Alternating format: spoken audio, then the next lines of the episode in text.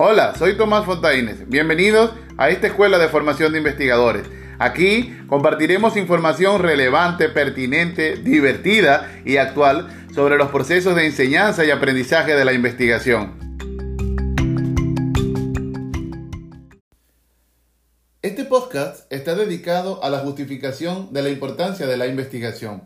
Este punto en ocasiones se realiza mecánicamente y perdemos la oportunidad de posicionar la ventaja competitiva de nuestro estudio, es decir, aquellas características que lo diferencian de otros y que de algún modo le dicen al lector, oye, quédate conmigo, quédate leyendo este estudio porque realmente te va a dar información que otros no tienen prefijada. Por lo tanto, hay que ser bien sigilosos, bien astutos, bien audaces para seleccionar el conjunto de argumentos que definitivamente dejarán al lector impactado y lo invitarán a permanecer en la lectura.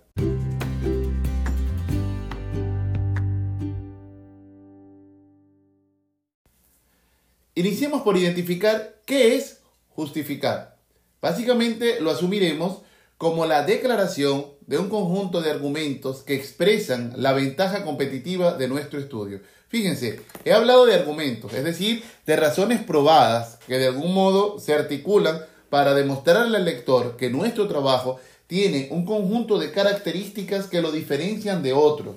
Esas características hacen que tenga una posición importante dentro de la comunidad científica y que goce de la confianza para poderlo referenciar. Fíjense que en un acto tan sencillo como justificar o enunciar una justificación, estamos ejerciendo la labor de venta. Por ello, tomé el concepto de ventaja competitiva de Porter para decirle, pensemos bien en el elemento que nos diferencia, alrededor de ello construyamos el argumento y en ese instante cuando empecemos a describirle a nuestro lector las razones que hacen viable, admisible, factible nuestro estudio y que además lo diferencian, en ese instante estaremos justificando. Entonces, en síntesis, justificar no es más que argumentar razones que posicionan y mantienen la competitividad, la diferenciación de una investigación, en este caso de nuestra investigación.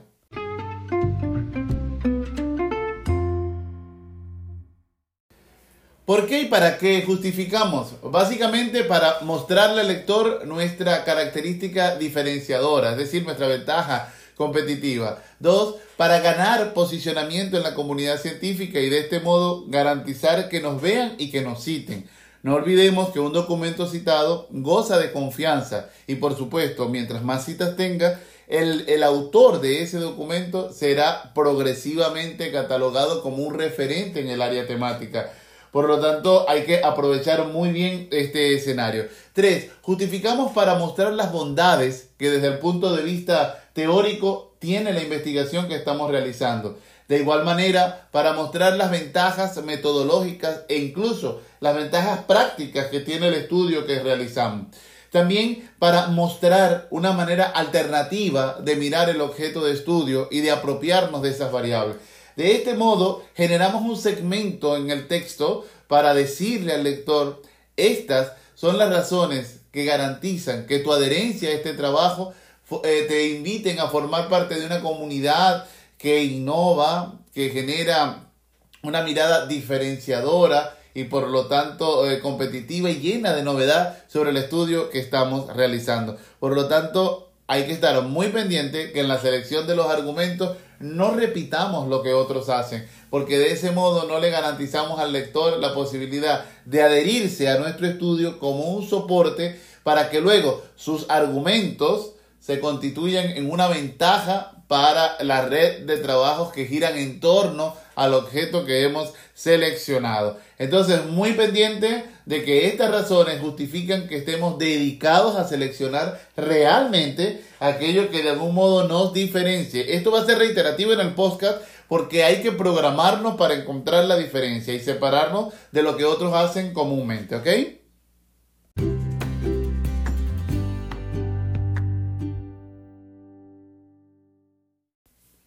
Al justificar también suelen cometerse algunos errores. Yo acá he enlistado seis de ellos que quiero compartirles. En principio, la improvisación. No podemos justificar con lo primero que llega a nuestra mente. Contrario a ello, hay que garantizar que hemos realizado un estudio riguroso de las fortalezas, debilidades, oportunidades y amenazas que tiene nuestro estudio para garantizar que aquello que comunicamos realmente es lo que lo diferencia, ¿ok?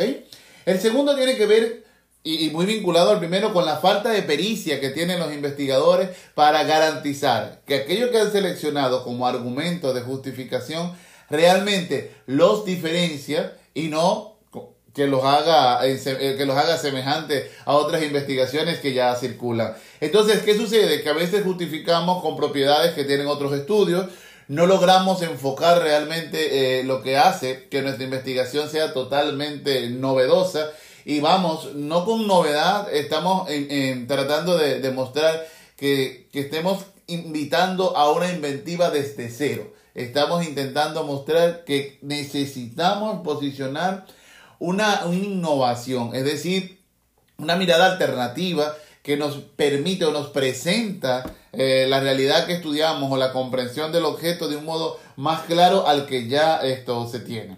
El tercer elemento está asociado a la desarticulación de la investigación con la realidad. Recordemos que los estudios deben tener un carácter de aplicabilidad. Debe haber un punto en que el conocimiento sirva para algo, sirva para alguien resuelva algo en particular. No olvidemos que nosotros hemos declarado en nuestra investigación un cuestionamiento, un objetivo y que necesariamente aquello que estamos justificando debe ser o debe, debe tener respuestas para nuestras preguntas y debe ser un producto de nuestra acción. Entonces debe haber una consistencia interna entre lo que la investigación ha invitado a realizar y obviamente la potencial aplicabilidad que eso eh, tenga. Un cuarto error tiene que ver con el estilo de comunicación. No se puede justificar sin argumentar. No se puede justificar haciendo solo una narrativa o una descripción sin, sin, sin bases. Necesitamos en todo caso separarnos de la opinión y trazarnos argumentos que hagan mirar, que hagan voltear ¿sí? la mirada de la comunidad científica alrededor de nuestro estudio. Porque se trata de entender que el apoyo y garantía de nuestros argumentos tienen tal nivel de solvencia que hacen que nuestro estudio pues sea necesariamente referenciado, buscado, etc. De otro modo, es tan flojo el argumento que, bueno, cualquier cosa lo pudiera sustituir o no invitaría a, detenernos a profundizar en ello. El otro, el otro error que en este caso asumimos como número 4, perdón, número 5, eh, tiene que ver con el nivel de profundidad. Recordemos que los productos de investigación científica no se gestan solo cuando a ti se te ocurre hacer el estudio, sino que eh, arrastramos una especie de historia eh, a través de los conceptos o en los conceptos. De hecho, cada, cada teoría tiene un antecedente, cada concepto tiene un conjunto de, de pensadores que le han ido dando forma a lo largo del tiempo. Y cuando nosotros nos conectamos con ellos, tenemos que necesariamente dejar algo, dejar un aporte. Entonces, es importante que identifiquemos cuál es el nivel de profundidad que tiene el área de conocimiento en la que nos estamos eh, relacionando y a partir de allí, cuál es la novedad o cuál es el aporte que le estamos dejando a esa área. Fíjense que si nosotros le damos respuesta a este tipo de errores, entonces tendríamos que en principio dejar de ser improvisados, realizar una especie de, de mirada eh, foda sobre nuestro estudio y ver en qué medida encontramos eh, fortalezas que se puedan convertir en ventajas competitivas. Eh, necesitamos pues argumentar un poco más con bases eh, que sean o que tengan garantía y reconocimiento por la comunidad científica y conectarnos con el nivel de profundidad este, que tiene la investigación que estamos realizando. ¿ok?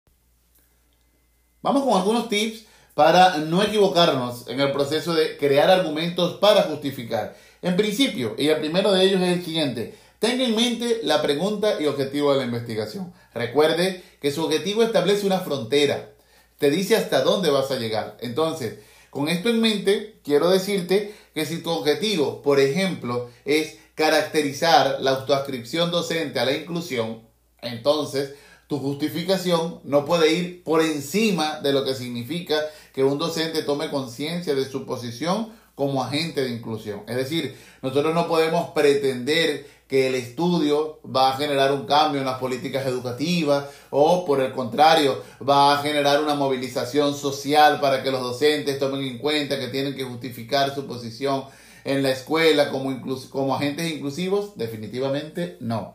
Si nuestro estudio lo que quiere es establecer las características de autoascripción, la pregunta del millón sería la siguiente. ¿En qué medida esto es importante? Por ejemplo, pudiéramos pensar que un docente que se autoascribe como agente de inclusión se constituye en un potenciador de la inclusión educativa, pero además favorece su actitud, hace de la diferencia una fortaleza y no obviamente un, elemento de, exclusión. Y en este sentido, ahora tendría que ir ubicando eh, elementos teóricos o de investigación que le den soporte a esa, a esa mirada. Pero fíjense, el verbo del objetivo automáticamente delimita el alcance que va a tener el estudio. Por lo tanto, recuerden, nuestros argumentos no pueden ir por encima de esa frontera discursiva.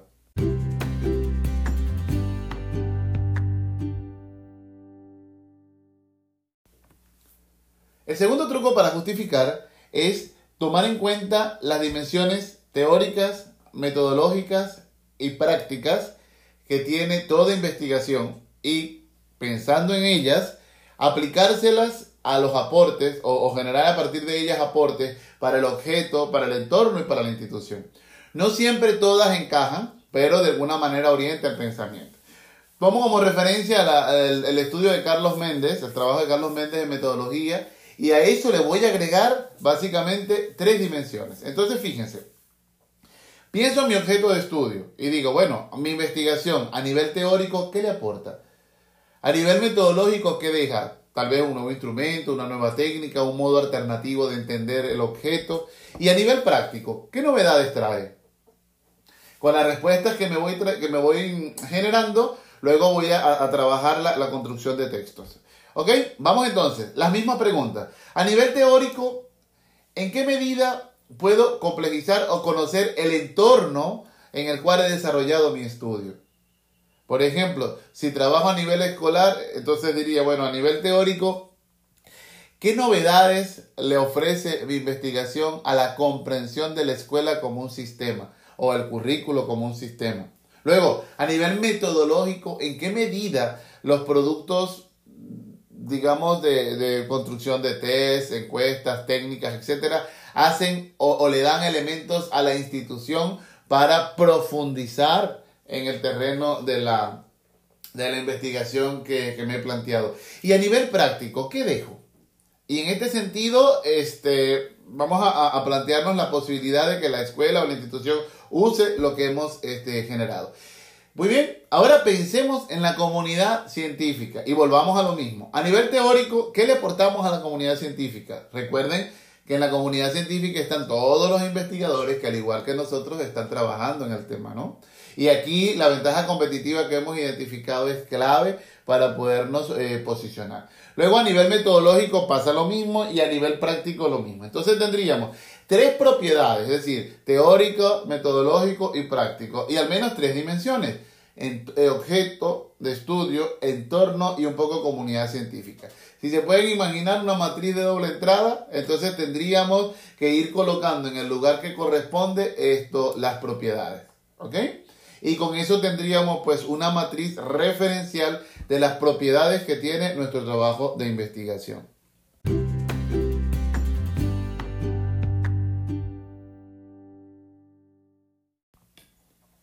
Ahora realicemos un plan de texto. Si recuerdan, en el elemento anterior, en el truco anterior, hablábamos de una matriz de doble entrada, en la cual había una dimensión teórica, metodológica y práctica.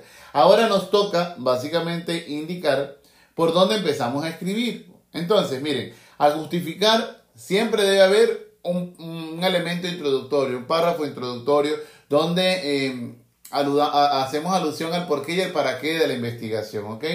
Y luego entonces decimos, en un segundo párrafo, a nivel teórico este estudio aporta al objeto y colocaríamos las propiedades que del objeto tenemos.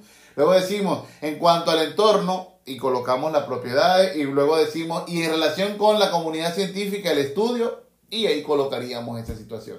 Si se dan cuenta entonces, yo puedo eh, planear el cómo justifico de dos maneras. A nivel horizontal, puedo decir, por ejemplo, eh, la investigación permite que del objeto, entonces voy, ¿cuál es el aporte teórico, metodológico y práctico? Luego digo, en relación con el entorno, y vuelvo otra vez, ¿cuál es el nivel de, de, aporte teórico, metodológico y práctico? Y luego digo, a nivel, a nivel de la comunidad científica, vuelvo, ¿cuál es el nivel de aporte teórico, metodológico y práctico?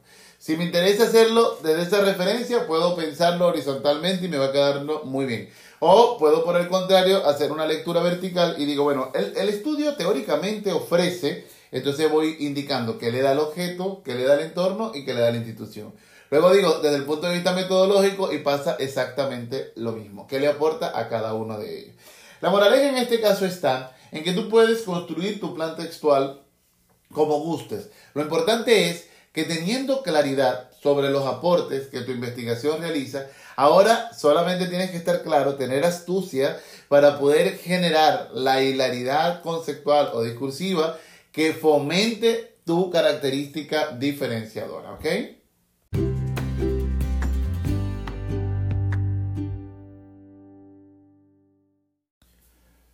Una vez que tienes tu matriz elaborada, y tu plan de texto solamente queda desarrollar, materializar la construcción discursiva. Ten presente que al escribir, la economía del discurso es clave. La comunicación, en la comunicación académica, menos es más. Por lo tanto, selecciona adecuadamente las ideas que quieres eh, representar y escoge las estructuras o palabras que mejor se adecúen a ella. A veces cometemos muchos errores porque no pensamos en quién nos lee. Recuerda que te va a leer un investigador experto, que tienes que persuadirlo sobre tu ventaja competitiva. Tienes que garantizar que él se queda contigo en la lectura.